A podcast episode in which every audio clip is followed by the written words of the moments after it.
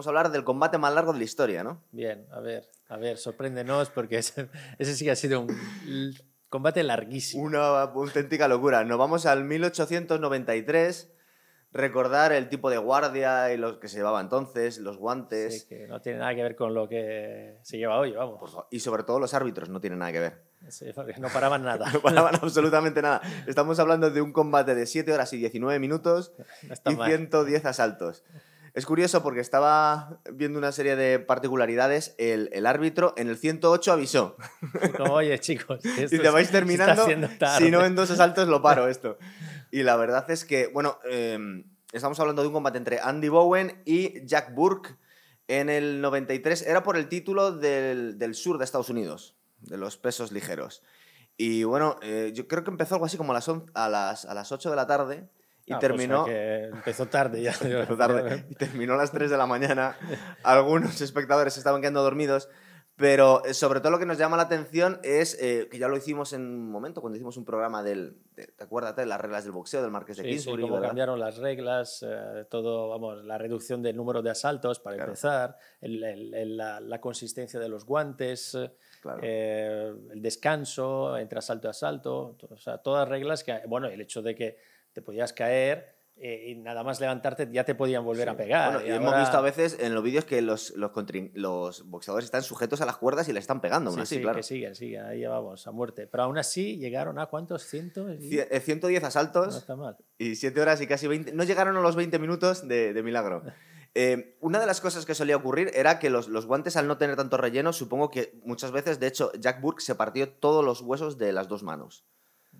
Entonces, claro, supongo que tampoco se daban tan fuerte porque no tenían huesos en las manos a partir de cierta hora, claro. No, y luego creo que, pues eso, que al final la, la técnica era totalmente diferente, Sí. era mm, con una mano casi como si fuera esgrima, Sí. ¿sabes? Se lanzaban así, Esta- esta- estaban más lejos. pose, ¿verdad? que hemos visto muchas veces, sí. eh, Y claro, al final eh, la preparación atlética pues era, era otro tipo de par- preparación atlética, era gente que se preparaba trabajando, con un, un trabajo duro que tenían Claro. y esa era su preparación atlética, no, no, no iban a un gimnasio, no iban a salir a correr por la mañana, o sea, era, era otro tipo de deporte, vamos. Estamos viendo que son proezas inhumanas aún así, porque eh, pensar que este Andy Bowen, que era campeón, tenía que haber peleado con alguien, se le cayó en el último momento y pues, encontraron a este Jack Burke, que parece, parece ser que era un aspirante, y el tío se negaba a, a perder, porque bueno, no podemos decir aquí no hubo, fue un no con- contest, que sería algo así como, bueno, no es un empate, es como un combate nulo, claro. Sí, sí, que luego veremos que en la, la otra...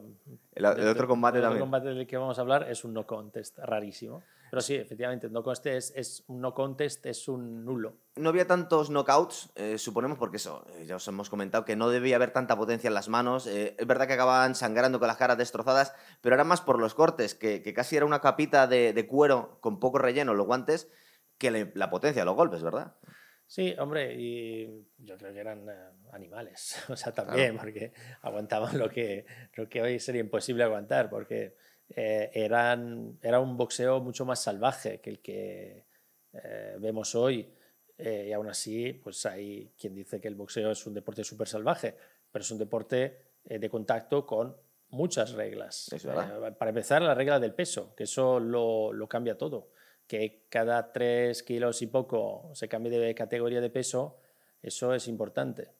Sí. porque, bueno, pues más o menos se respeta eso. Es verdad que luego hay que ver qué pasa el día después de la- del peso, que muchos que igual pueden subir más de peso. Cláusula de hidratación que nos claro. han comentado en el combate de, de Davis con, con García. Cuando hay mucha Exacto. diferencia de tamaño, Sí, sí. claro, cuando te, cuando te rehidratas, puedes recuperar una parte muy importante del peso, claro. Bueno, muchísimo. Te puede, puedes llegar a la, a la hora del combate con un peso bastante superior. Eh, en esa época eso no, no- no estaba. Era echarle eh. cojones a la Exacto. cosa. Fijaros que eh, no, te- no podían acumular tantos combates porque la longevidad de estos deportistas era relativa. Eh, Bowen, que era campeón, llegaba con un 16-3-7, con 7 caos. Y Jack Burke llegaba con un. No os estoy diciendo de lo que llegó porque es que no hubo mucho más combates. Estos dos no pudieron pelear mucho más. Jack Burke llegaba con un 5-3-4 con 4 caos. Después de esta salvajada de combate, hubo. Jack Burke se retiró.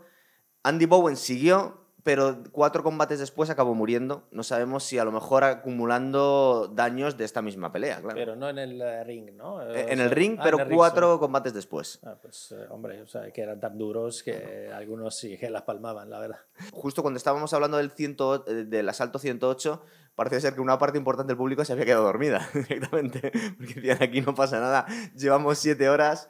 Eh, yo no sé cómo te puedes quedar dormido viendo a dos seres humanos pegarse tal paliza, bro. Bueno, es que ya después de siete horas estás acostumbrado, así que y, seguro que había mucho alcohol por ahí. Eh, por supuesto. Lo curioso es que una parte importante del público cuando se despertó se indignó porque habían apostado mucho dinero y al ser uno contest, pues todos perdieron el, dinero apostado, vamos. ¿Y que eran blancos? Eran los dos blancos, sí, estamos hablando en aquella época, no se podían pegar, eh, no se podían mezclar las Sí, o blancos con blanco o negros con, negros, luego ya a partir de un momento de la historia que igual un día hablaremos de esto, es cuando ya se empieza a mezclar. Lo tocamos y de hecho se hace... Es uno de los primeros deportes, si no el primero, que empieza a, mezclar y a aceptar. Recuerda que hablamos un poco de ello en el programa que hicimos de Jack Johnson. Exacto, bueno, pues por ahí van los tiros. Sí, por los tiros, verdad. Esto es un poquito anterior.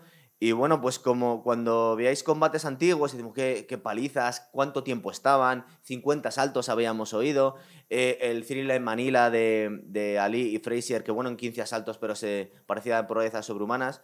Y si nos vamos ciento y pico años antes, fíjate lo que pasaba. Durísimo, larguísimo. Y, menos mal que no se hace así, porque acabaron. Bueno, uno, eh, Jack Rourke, el que se rompió las dos manos, el aspirante, las dos manos se rompió completamente todos los huesos, no las dos manos.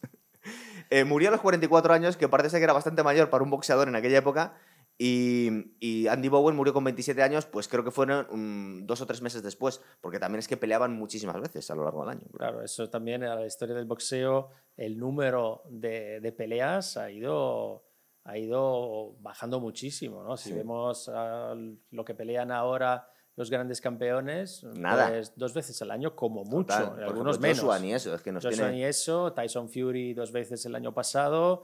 Eh, esto es, eh, es, lo que se suele hacer ahora. No tienen ni media hostia al lado de esto. bueno, y, y, Ryan García, que no pelea desde el verano pasado. Sí. Bueno, eso ha sido una decisión más o menos estratégica, pero aún así. Sí, aún así pelean menos que, oye, que chapó, eh, quiero decir que al final es, un deporte, es, un deporte, durísimo. Pegarse 110 asaltos, Pero no, pero es verdad que al final, hombre, dos veces al año yo creo que sí que sería de exigir. Mínimo, claro, porque, los grandes campeones, verlos eh, una vez cada año, cada año y medio, me parece poquísimo.